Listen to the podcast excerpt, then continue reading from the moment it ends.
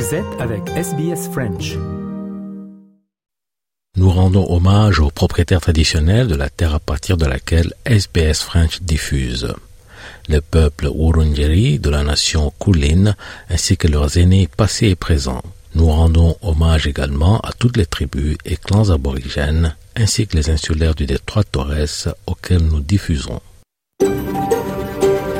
SBS, a world of difference.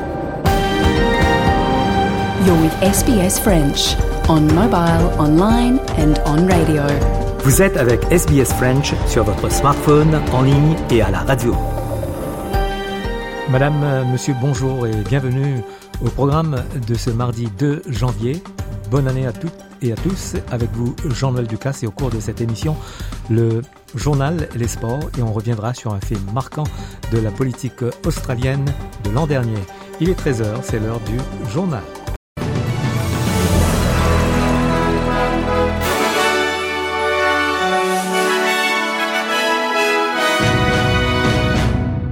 Une cargaison vitale de vaccins est arrivée dans la bande de Gaza et les travailleurs humanitaires œuvrent désormais frénétiquement pour protéger les 60 000 nouveau-nés estimés dans cette région déchirée par la guerre et exposés au risque de maladies telles que la polio et la rougeole. L'Organisation mondiale de la santé a également renouvelé ses appels à la communauté internationale pour qu'elle prenne des mesures urgentes pour atténuer les risques de maladies auxquels sont confrontés les 2,3 millions de Gazaouis qui connaissent une catastrophe humanitaire alors que les bombardements israéliens se poursuivent. Gemma Connell du Bureau de la coordination des affaires humanitaires des Nations Unies a déclaré à Al Jazeera que malgré ces risques, les organisations humanitaires tentent d'atteindre des territoires dangereux afin de fournir des vaccins. Israël a retiré ses chars de certains quartiers de la ville de Gaza, disent les habitants, alors qu'Israël annonce son intention de changer de tactique et de réduire le nombre de ses soldats pour permettre aux réservistes de retourner à la vie civile et de soutenir l'économie israélienne ravagée par la guerre. Le secrétaire général des Nations Unies, Antonio Guterres, a utilisé son message du Nouvel An pour appeler à la fin des énormes souffrances dans le monde. En Ukraine, le président Zelensky a, dans son message de Nouvel An, je cite, promis de ravager les forces russes en 2024. Et les forces russes ont intensifié leurs frappes hier contre l'Ukraine. Reportage Stéphane Sion pour RFI. La ville de Kharkiv a été une nouvelle fois touchée durant la nuit du réveillon, quelques heures après qu'un missile a détruit le principal hôtel central de la seconde ville ukrainienne. Au moins une personne a été tuée dans la nuit à Odessa, tandis que l'armée de l'air ukrainienne recense ce lundi un nombre record de drones suicides Shahed, en l'occurrence 90, envoyés par les Russes dans le ciel ukrainien. L'autre ville qui a été particulièrement touchée, c'est Lviv, la grande ville de l'Ouest, où la mémoire du nationalisme ukrainien est particulièrement conservée. Or, le 1er janvier en Ukraine n'est pas que le nouvel an, mais aussi la date anniversaire de Stepan Bandera, le leader de l'UPA, l'armée insurrectionnelle ukrainienne dans les années 1940. Ce lundi, des drones Shahed ont frappé l'université où Bandera a étudié, mais aussi le musée dédié à Roman Shouchevich, le numéro 2 de l'UPA, également une figure majeure du nationalisme radical ukrainien de l'époque. L'image de l'UPA est lourdement chargée en raison de sa courte collaboration avec l'Allemagne nazie et surtout des massacres qu'elle a commis contre les populations polonaises de Galicie. Mais le maire de Lviv, Andrei Sadovi, une personnalité centriste, a dénoncé le cynisme d'un crime contre la mémoire nationale. Le président français Emmanuel Macron s'est adressé avec un message d'unité pour la nation française et les rendez-vous qui rassemblent comme les JO et les JO paralympiques, l'anniversaire du débarquement de 1944 et la réouverture de Notre-Dame. On écoute un extrait de l'allocution présidentielle. Vous aurez au mois de juin prochain à vous prononcer sur la poursuite de ce réarmement de notre souveraineté européenne face au péril arrêter la Russie et soutenir les Ukrainiens ou céder aux puissances autoritaires en Ukraine. Continuer l'Europe ou la bloquer. Poursuivre la transition écologique et productive ou revenir en arrière. Affirmer la force des démocraties libérales ou céder aux mensonges qui sèment le chaos. 2024 sera enfin l'année de nos fiertés françaises fierté pour ces milliers de compagnons, d'artisans, d'entrepreneurs qui ont pris part au, magnifique chantier pour rebâtir Notre-Dame de Paris. dont la flèche s'élance à nouveau vers le ciel et coiffe une cathédrale qui rouvrira le 8 décembre prochain. L'élection présidentielle en République démocratique du Congo avec la victoire de Félix euh, Tshisekedi pour un deuxième mandat avec 73,34% des suffrages. Reportage Patient Ligodi pour RFI. La cérémonie était solennelle, en présence des invités, parmi lesquels figuraient certains candidats, des diplomates, des observateurs électoraux et des représentants des médias. Denis Kadima, président de la CENI, a reconnu certaines difficultés liées à ce processus électoral. Certains candidats ont fait montre d'un incivisme scandaleux en recourant à des actes de vandalisme, d'intimidation, de corruption et de violence à l'endroit de certains de nos agents électoraux en vue de bourrer les urnes et de gagner. D'après lui, les principaux responsables de ces méfaits sont à identifier parmi les candidats à la députation plutôt qu'à la présidentielle. Il assure qu'il prendra des mesures disciplinaires. Ainsi, nos experts ont pu déceler des anomalies qui vont faciliter le travail de la commission instituée par l'Assemblée plénière de la CENI. Et celle-ci va prendre les sanctions qui s'imposent à l'encontre de ces candidats fraudeurs. Ces problèmes, a-t-il soutenu, n'est pas de nature à altérer les résultats finaux, lequel résultat consacre la victoire, a-t-il dit, du candidat du parti UDPS. Tshisekedi Chilombo Félix Antoine avec 13 215 366 la CENI a précisé que le dépôt des recours est ouvert du 2 au 5 janvier 2024, tandis que le traitement de ces dossiers par la Cour constitutionnelle se déroulera du 3 au 11 janvier. Passion Ligodi, Kinshasa, RFI. En Australie, de fortes pluies dans le sud-est du Queensland et le nord de la Nouvelle-Galles du Sud pourraient provoquer des crues soudaines potentiellement mortelles. C'est ce que prévoit le bureau de la météo après un déluge avec plus de 300 mm tombant sur certaines parties de la Gold Coast. La police a exhorté les gens à rester en dehors des routes dans la mesure du possible et à ne pas faire de bateau. Le maire de Gold Coast, Tom Tate, a déclaré que les chutes intenses pourraient se poursuivre.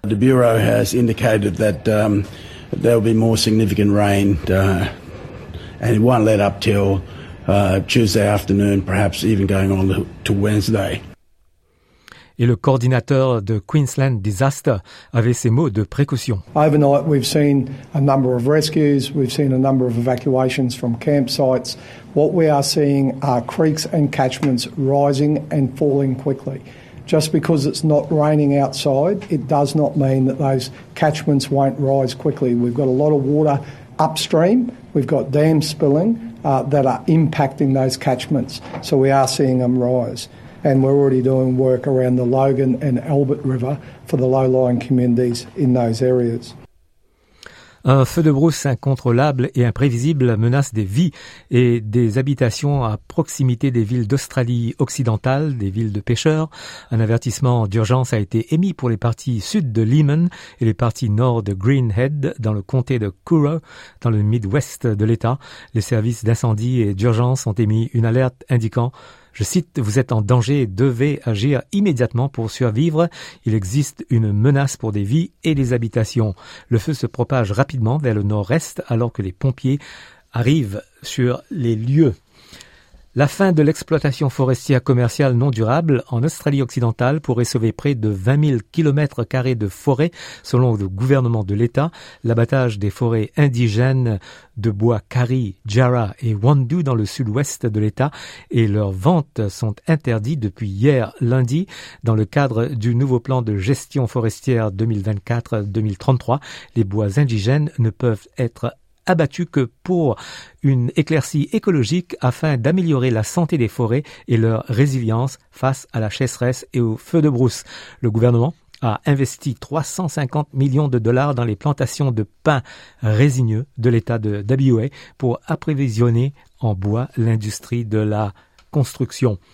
Et puis la reine Margaret II du Danemark abdiquera le 14 janvier prochain après 52 ans sur le trône et sera remplacée par son fils aîné, le prince héritier Frédéric.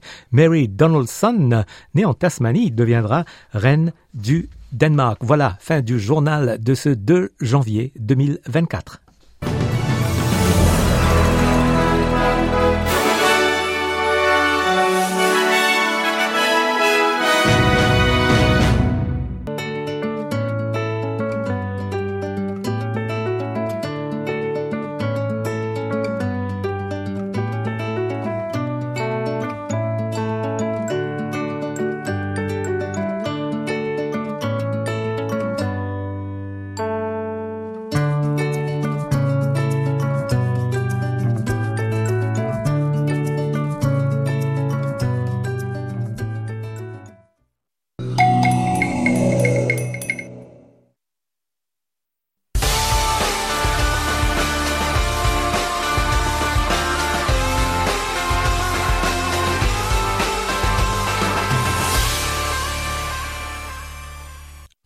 Le journal des sports de ce mardi avec tout d'abord le tennis avec euh, les Stars de la United Cup, euh, épreuve de préparation à l'Open d'Australie, un tournoi qui se déroule à Perth et à Sydney. La finale aura lieu au Ken Rosewall Arena de Sydney dimanche prochain 7 euh, janvier. Avant-hier, la Serbie a terminé l'année avec une victoire contre la Chine grâce à Novak Djokovic qu'on écoute.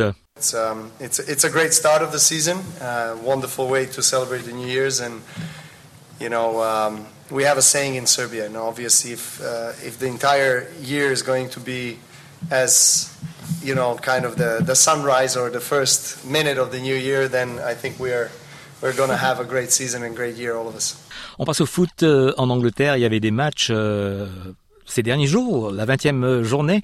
Hier soir, euh, Liverpool s'est imposé contre Newcastle, 4 buts à 2. Et puis, il y a eu la défaite de Arsenal par Fulham dimanche, 2 à 1. Et puis, Tottenham a battu Bournemouth, 3 à 1. Les Spurs euh, cinquième de Première Ligue ne sont euh, plus qu'à un point de la quatrième place occupée par Arsenal, l'autre club euh, du nord de Londres en plein doute. Deuxième défaite d'affilée des Gunners, battu 2-1 à Fulham. Samedi, Aston Villa a gagné contre Burnley, 3 buts à 2. Manchester City a gagné également. Babacar Diarra RFI. Les Mancuniens ont dominé 2-0 la lanterne rouge Sheffield United grâce à Rodri et Julian Alvarez. Pep Guardiola a apprécié la prestation de ses joueurs qui ont su ne pas se faire piéger. Ah, C'est toujours difficile de battre ce genre d'équipe. On a vécu la même situation contre Crystal Palace, mais le résultat est différent cette fois.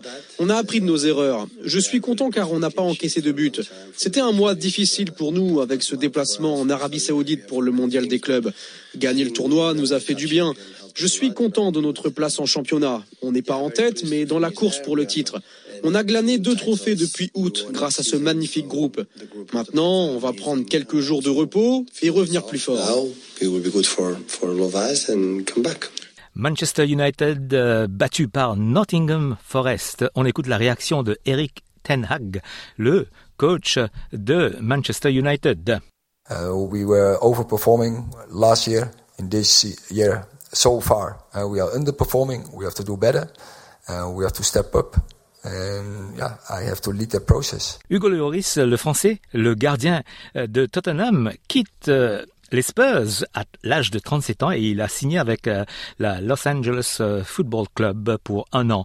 Les précisions de Sofiane Amazian pour RFI. Hugo Lloris se souviendra longtemps de sa dernière apparition sous le maillot des Spurs de Tottenham. Une défaite humiliante contre Newcastle, 6 buts à 1 en avril dernier et une blessure qui l'éloigne des terrains jusqu'à la fin de la saison. Depuis, le champion du monde français a disparu des radars radiés presque par le nouvel entraîneur des Londoniens, l'Australien Ange Postecoglou. Une fin bien triste pour un portier de légende car l'histoire avait tout pour être idéale lorsque le jeune Hugo Lloris débarque à Tottenham en 2012. La jeune pousse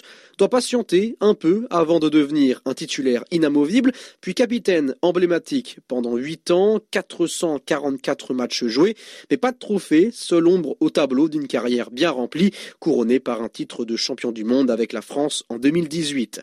L'ancien gardien de Nice a dû se contenter d'une finale de Ligue des Champions perdue contre Liverpool en 2019, la seule de l'histoire des Spurs.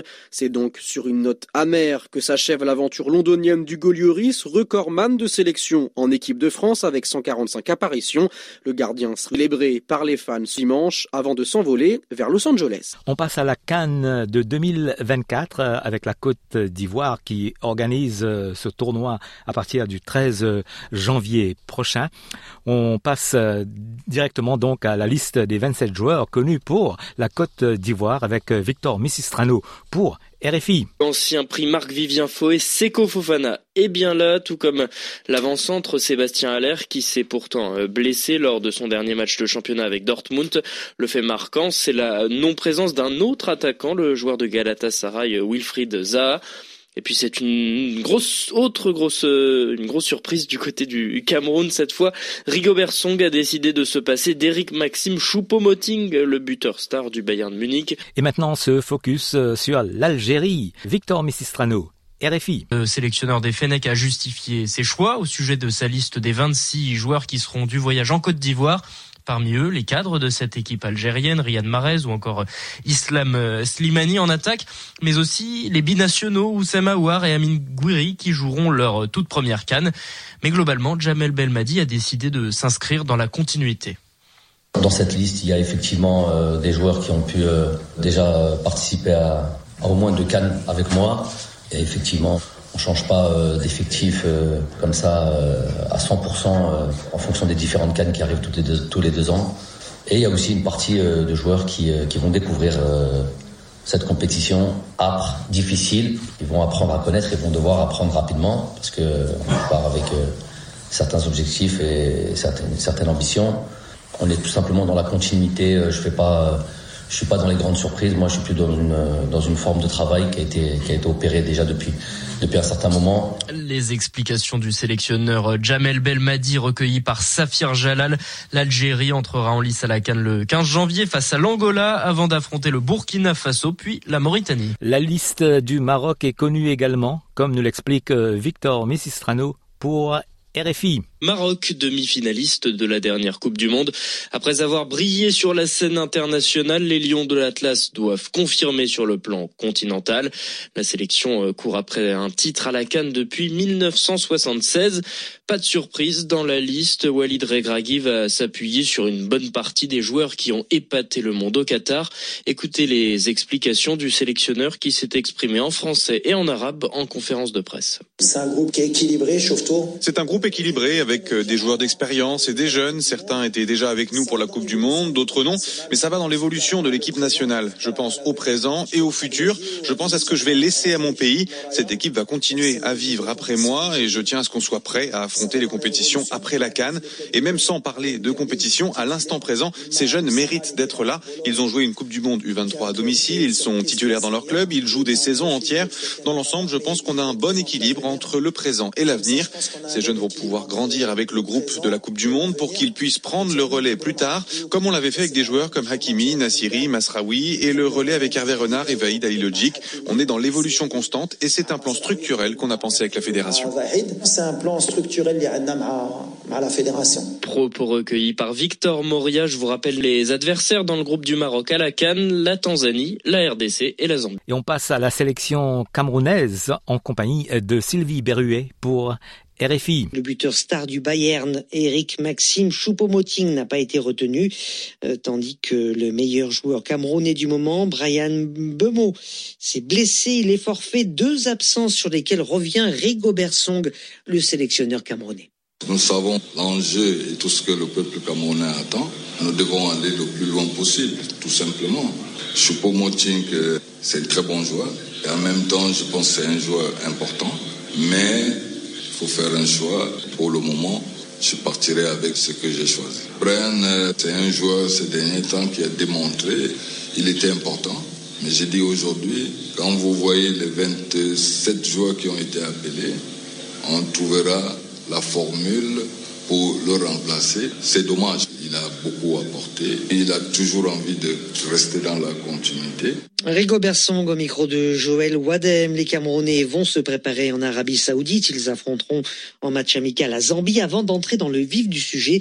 Ce sera à Yamoussoukro le 15 janvier. Et se focus sur la République démocratique du Congo avec euh, toujours Sylvie Berruet pour RFI. Alors tous les cadres sont là, Bakambu, Kakuta, Meshak Elia et bien sûr Chancel Bemba, le défenseur de l'Olympique de Marseille. 24 noms cochés par Sébastien De Sabre, il avait le droit de monter jusqu'à 27. Les cadres sont là, on l'a dit, mais quelques jeunes aussi et les supporters sont plutôt confiants. Olga Massangou. Alors qu'il pouvait aller jusqu'à 27 joueurs, Sébastien de Sabre a choisi de ne faire appel qu'à 24 pour disputer la prochaine Cannes. Sans grande surprise, le sélectionneur des Léopards a renouvelé sa confiance à la plupart des cadres qui étaient de la campagne des éliminatoires, comme le capitaine Chancel Mbemba ou Cédric Bakambu, qui sera à sa troisième Cannes. L'expérience de l'attaquant de Galatasaray en sera l'un des atouts majeurs du compartiment offensif de la RDC, selon GD. La force de cette équipe congolaise, euh, c'est ses joueurs offensifs les attaquants. Donc je pense qu'au euh, fur et à mesure, cette formation congolaise arrive à jouer ensemble et c'est créer une cohésion. On note tout de même quelques absents tels que l'ancien attaquant de Mazembe, Jackson Mouleka, Vital Timba, Aldo Kalulu ou encore William Balikwisha. Ça sera aussi un rendez-vous manqué pour certains anciens cadres tombés en disgrâce comme Neskin Skebano, Shadrach Akolo, Ben Malango ou encore Merveille Bopé. Qu'à cela ne tienne, Sylvie pense que la RDC reste outsider à cette canne. Ça va être une belle canne si la RDC respecte non seulement ses adversaires, mais également est fidèle à ce caractère imprévisible, un peu à son statut d'outsider. La dernière chance, c'est possible, puisque Des Sabres peut jusqu'au 3 janvier 2024 ajouter trois joueurs sur sa liste, seulement les joueurs qui étaient dans la liste des 45 présélectionnés. Et l'entrée en piste de la RDC dans cette canne à San Pedro en Côte d'Ivoire, ce sera le 17 janvier face à la Zambie.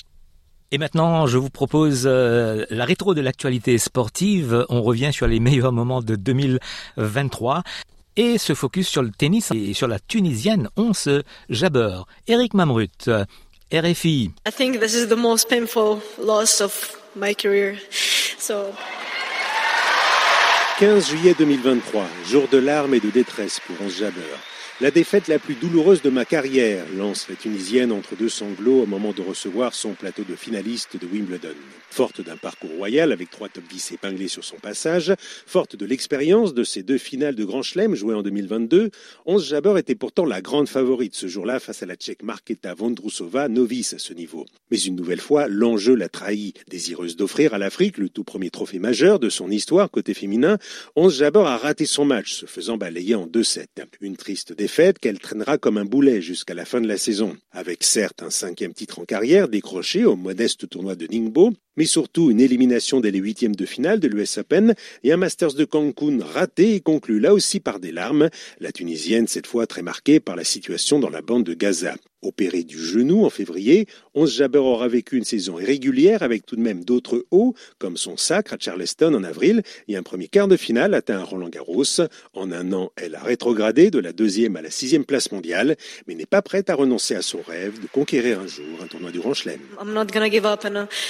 Make it one day. I promise you. On ladies and gentlemen. Et voilà pour euh, le journal des sports de ce mardi.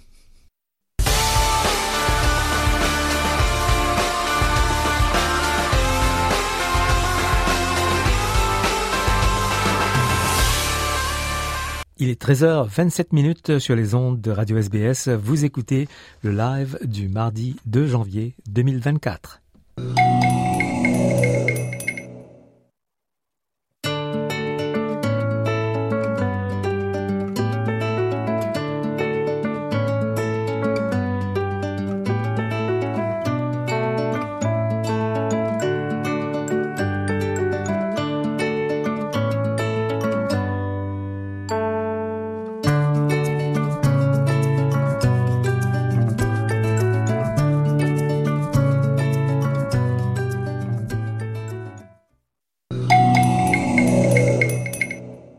Nous sommes euh, mardi, c'est l'heure de la rubrique euh, politique et on revient sur les moments marquants de l'année dernière avec ce rapport intergénérationnel pour les 40 ans à venir. Les prévisions pour le futur de l'Australie sont mornes.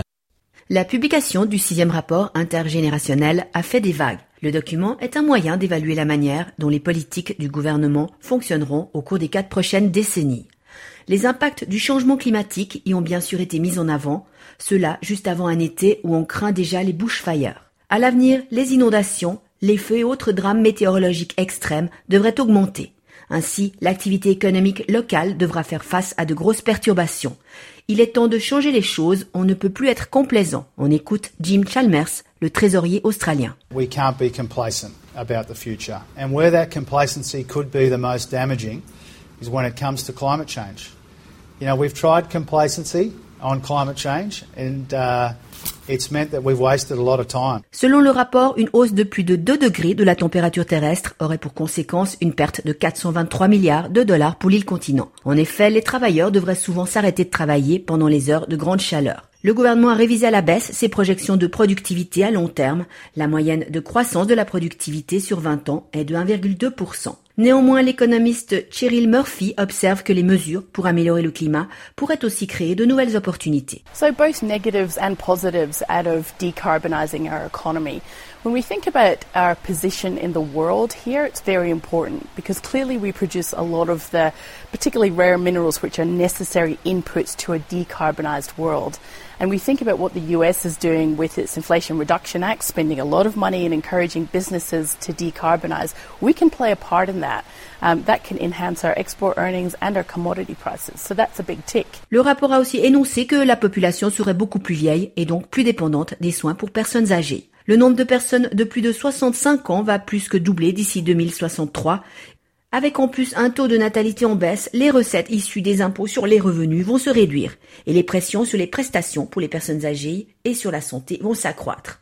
On écoute l'économiste au sein du Economic Development of Australia, Melissa Wilson. So we need to start now having those difficult and open and honest conversations about the challenges that we're facing and what the best way forward is. And we believe that should uh, put everything on the table, including the GST and including overhauling the personal tax system so that it remains progressive.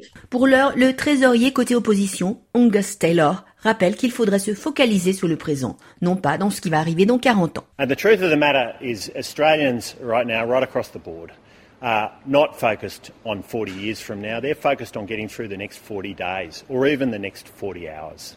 Uh, this is a time where we have a cost of living crisis, uh, and now he's giving us an intergenerational report that has deficits as far as the eye can see, but not a solution in sight. A future for Australia with more taxes, more spending, a bigger Australia, but no solutions to the challenges we're facing. Même s'il est urgent de trouver une solution dès aujourd'hui, cela n'empêche pas de préparer le futur et de trouver des idées pour améliorer la qualité de vie des Australiens.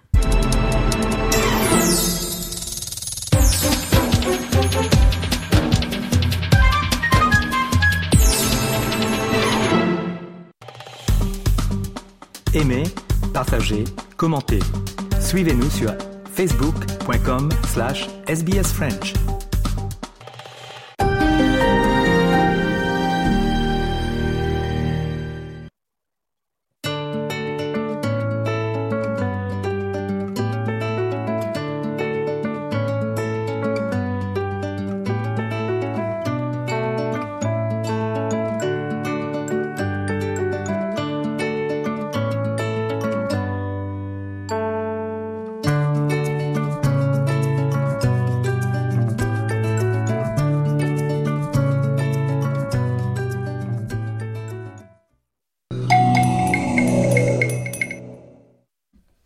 On revient sur les meilleurs moments de l'an dernier avec euh, cette interview de Jean Julien, artiste renommé de renommée mondiale qui est venu à Melbourne récemment au mois de décembre pour l'ouverture de son espace Rififi à la National Gallery of Victoria. C'est une exposition qui se poursuit jusqu'au 7 avril 2024 et l'entrée est gratuite.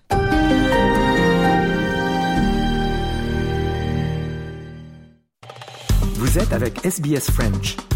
Retrouvez les rubriques sur sbs.com.au slash French. Eh bien, dans les murs de la NJV, on est avec euh, un des artistes les, les, plus importants de sa génération pour la France, c'est Jean Julien. C'est une belle introduction, quoi. C'est une très belle introduction, merci beaucoup. Je ne sais pas si c'est vrai, mais c'est flatteur. Donc, Jean Julien, vous êtes en Australie là pour l'ouverture de la triennale. Euh, vous avez fait quelque chose de spécifique pour les enfants. C'est le, le, NJV Kids. Parlez-nous-en. Bah, c'est vrai que c'est un peu curieux pour moi. C'est la première fois que je fais une installation spécifiquement pour les enfants, alors que d'habitude c'est plus adulte. Ils ont, le NJV, ils ont une galerie pour les enfants où euh, tous les ans ils font euh, une installation euh, pour ce public. Et ils ont aussi le programme Learn qui s'étend à tout le musée. Et la, la mission entre guillemets, c'était de, de, créer une expérience immersive où il y avait quelques activités, mais mais ça restait une plateforme d'expression libre. Donc ce qui était super si on parle de votre art, c'est de l'animation, c'est du dessin. Comment vous cataloguez? C'est un peu compliqué de se cataloguer même soi-même. Déjà de cataloguer les autres, c'est compliqué. Alors cataloguer soi-même, c'est encore pire. Mais comment on pourrait définir votre art? Mon, mon, travail en général, ça, ça part du dessin, quoi qu'il en soit. Et après, ça s'étend à la peinture, la photo, l'installation, la sculpture, le design, euh, l'animation. C'est assez varié, mais c'est toujours avec euh, des éléments graphiques assez cohérents, à savoir un une ligne noire au pinceau et des couleurs assez euh, brutes. Alors si on voit vos dessins, on vous connaît, on va en parler dans quelques instants. Il y a des, un dessin très célèbre autour de Charlie Hebdo, euh, mais ça on va en parler dans quelques instants. Aujourd'hui, il y a aussi de, la notion de, de nature, d'écologie euh, pour les jeunes, pour les tout petits. C'est quelque chose qui vous touche. Est-ce que c'était important de parler de ça? Oui, complètement. Moi, c'était une. Euh, J'essaye toujours dans mon travail, que soit pour adultes ou pour enfants, d'avoir en fait deux niveaux de lecture. Le premier qui est assez euh, eye-catching, on va dire, et euh, le deuxième où une fois qu'on a eu l'attention du, du, du, spectateur, d'essayer de, de parler d'autre chose. Et j'ai deux petits gars moi-même de 4 et 7 ans, et c'est vrai que on regarde tous euh, la planète et ses évolutions, on entend tous parler d'écologie beaucoup, plutôt de manière anxiogénique, ce qui est normal d'ailleurs vu le, la gravité. Mais euh, mais je me disais que pour les enfants, c'était pas forcément la meilleure méthode à approcher et que les enfants sont aussi intelligents que nous et euh, quand on arrive à créer le contexte propice euh, au dialogue, et eh ben ils sont capables de, tout comprendre et donc c'était un peu l'idée de d'avoir quelque chose de très immersif, de leur faire découvrir la beauté euh, du monde aquatique et qui est un peu extraterrestre quand on y pense. Il y a une multitude de créatures complètement folles et, euh, une fois du coup qu'on les faisait se rendre compte à quel point ce monde était merveilleux, bah ça donne beaucoup plus envie de le protéger évidemment. Et donc il y a une activité notamment où euh, ils sont encouragés de prendre un seau, de chercher des déchets qu'on a mis à droite à gauche, ces déchets en, carton, et euh, de les de les collecter et ensuite d'aller les mettre dans des poubelles. Voilà donc un peu un call to action de, de faire ça. Ça s'appelle rififi. C'est à la fois un mot très marrant à dire quand on est jeune, c'est aussi un mot ancien. Il y a eu des films avec le mot rififi. Pourquoi pourquoi ce nom-là? Pourquoi ce mot-là? Euh, parce qu'en règle générale, quand je donne des titres à, à mes, à mes travaux, j'essaye euh, d'avoir. Euh, j'aime bien les jeux de mots. J'aime bien le, tout ce qui est ludique en général dans l'image ou dans le, dans le texte. Et là, l'idée, c'était d'avoir euh, quelque chose qui sonne un peu marrant en français, mais internationalement, qui soit, je pense, assez facile à dire pour tout le monde, qui veuille dire ce petit, ce côté dans l'espace. C'est pas un espace muséal où on regarde calmement les œuvres. C'est un endroit où on il y a cette notion d'immersion, on court, on saute, etc. Donc euh, on fait du rififi entre guillemets. Et euh, il y avait également la consonance euh, avec le mot reef, coral reef, anglais. Et je trouve justement de jouer sur cette corrélation était intéressante.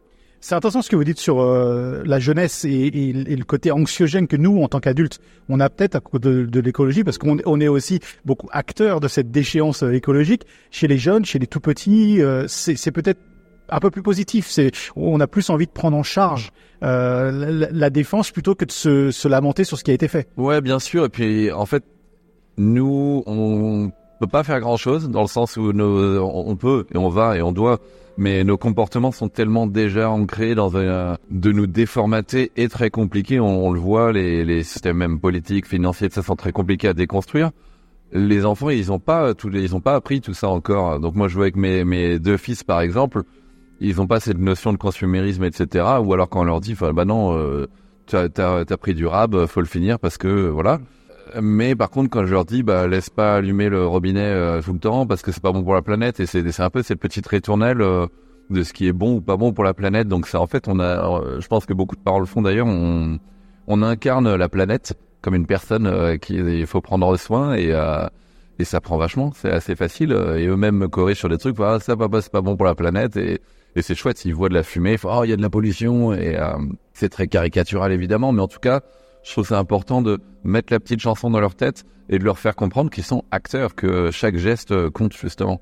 Du coup, l'espace qui est créé ici à la NGI pour la triennale, il devait être inclusif, il devait être, il devait être quelque chose que les enfants pouvaient s'approprier pour un quart d'heure, pour une heure, une demi-heure. Bah oui, bien entendu. L'idée c'était qu'il y ait ces lieux du jeu parce que c'est plus facile d'apprendre euh, en jouant. Moi, j'ai également aussi, et j'avais pas envie de faire un espace euh, pour les enfants de manière condescendante. Donc moi, j'ai mis euh, le même travail, le même amour, si ce n'est plus que je fais dans tous mes projets. J'ai utilisé exactement le même langage graphique que j'utilise quand je fais des trucs commerciaux, des trucs en musée pour adultes ou pas. Donc c'est et, et, aussi, je me dis, bah les enfants n'y vont pas tout seuls, ils vont avec leurs parents. Euh, les enfants, ils retireront cet émerveillement, j'espère, euh, d'être immergés dans cet environnement et les activités.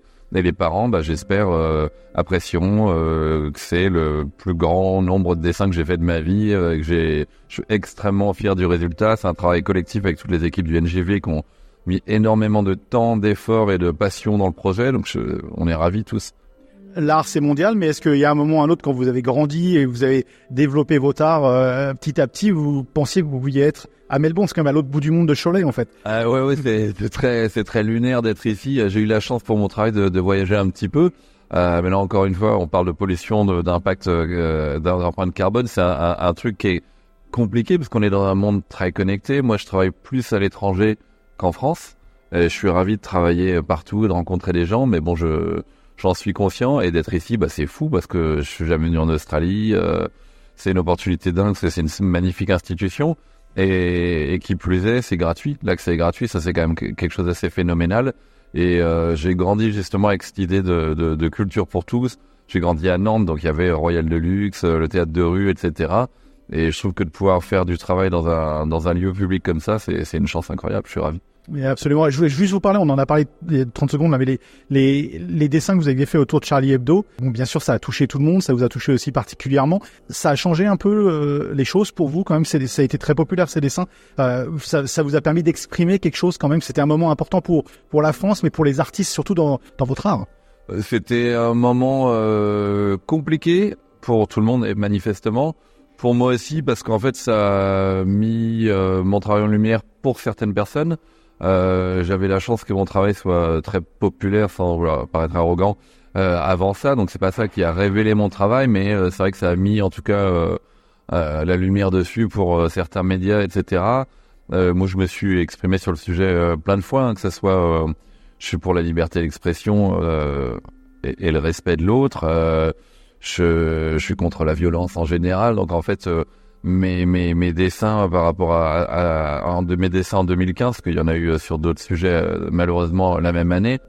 C'était juste des réactions sincères autour d'un événement tragique qui a touché tout le monde. Plein de gens sont exprimés de manière très différente, individuellement ou publiquement. Euh, moi, j'ai des dessins qui ont fait boule de neige, qui ont été assez compliqués à moi, pour moi après de gérer l'affaire, parce que je voulais euh, qu'on fasse bien attention à ce que ça soit pas récupéré politiquement euh, par des gens euh, pour distiller un, un, programme de haine ou autre. C'était un vrai défi, ça? Bah, c'est un défi parce que moi je suis dessinateur, donc je suis pas équipé pour, pour pour parler à un très grand nombre comme ça. Mais ce que j'en retire aujourd'hui, c'est que c'est pas mon fond de commerce non plus. C'était une réaction individuelle et, et, sincère. Et on a beaucoup après essayé de me dire vous êtes dessinateur politique? Je fais non, pas du tout vous voyez d'ailleurs, je, je, fais des dessins euh, pour communiquer euh, plein de choses. Et euh, ce qui était compliqué, c'était de, de, faire comprendre aux gens que c'était pas mon métier de faire ça, que c'était juste une réaction individuelle.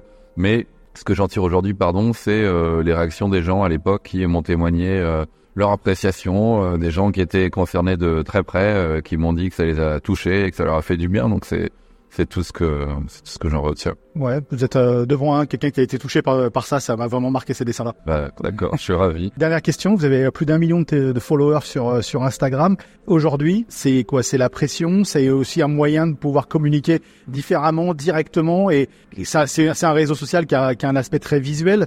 Est-ce que est-ce que ça aussi rentre en corrélation avec votre travail?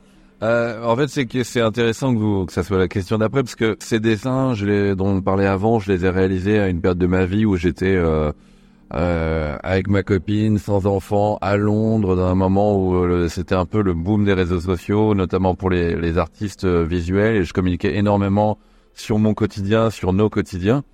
Euh, donc ça appartient à une époque, et avant ça, même je pense que mon, les réseaux sociaux, MySpace, Facebook et tout ça, m'ont vachement aidé à faire connaître mon travail quand j'étais étudiant, donc 2008, euh, des choses comme ça. Et qu'aujourd'hui, bah, j'ai 40 ans, euh, deux jeunes enfants, euh, j'ai appris, comme tout le monde aussi, à, vivre avec, à digérer, j'ai plus le même temps, plus les mêmes envies, mais j'ai toujours bien aimé communiquer au plus grand nombre. C'est vrai que ça permettait ça, les réseaux sociaux. Et, et ce que j'aime bien avec le fait de travailler en musée aujourd'hui, c'est que bah, ça renoue avec ça sans forcément passer par le digital. Et euh, j'ai la chance de pouvoir exposer dans les musées depuis quelques années. Euh, et je vois que le rapport avec le public est, est, super et on touche un très grand nombre et c'est quelque chose que, que j'adore. Alors je vais vous dire bonne chance, pas pense voir beaucoup, mais bon, bonne chance en tout cas pour, pour la triennale ici à Melbourne. Merci beaucoup et merci de m'avoir écouté. Vous voulez entendre d'autres rubriques comme celle-ci? Écoutez-les sur Apple Podcasts, Google Podcasts, Spotify ou n'importe où où vous obtenez vos podcasts.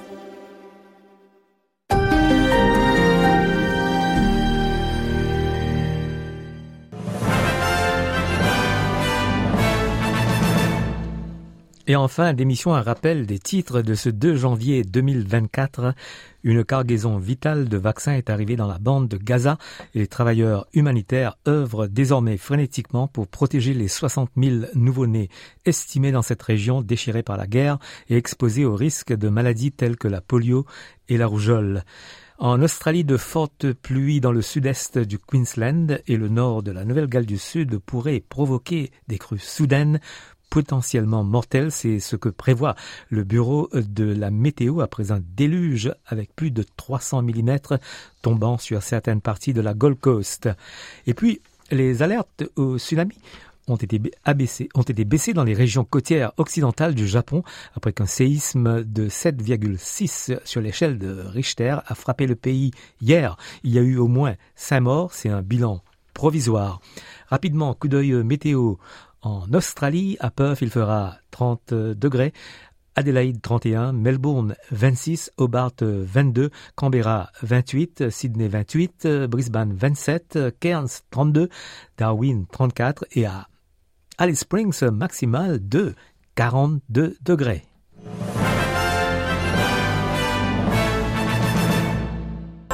Voilà, vous écoutez en ce moment Oriane Lacaille, la rayonnaise avec la chanson Ride.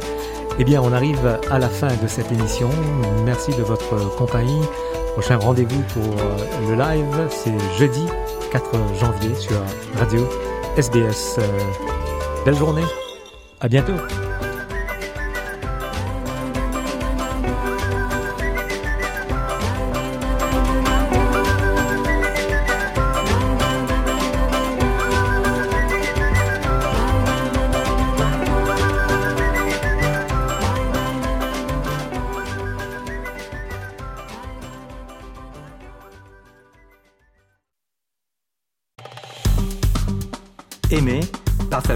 Commentez. Suivez-nous sur facebook.com slash sbsfrench.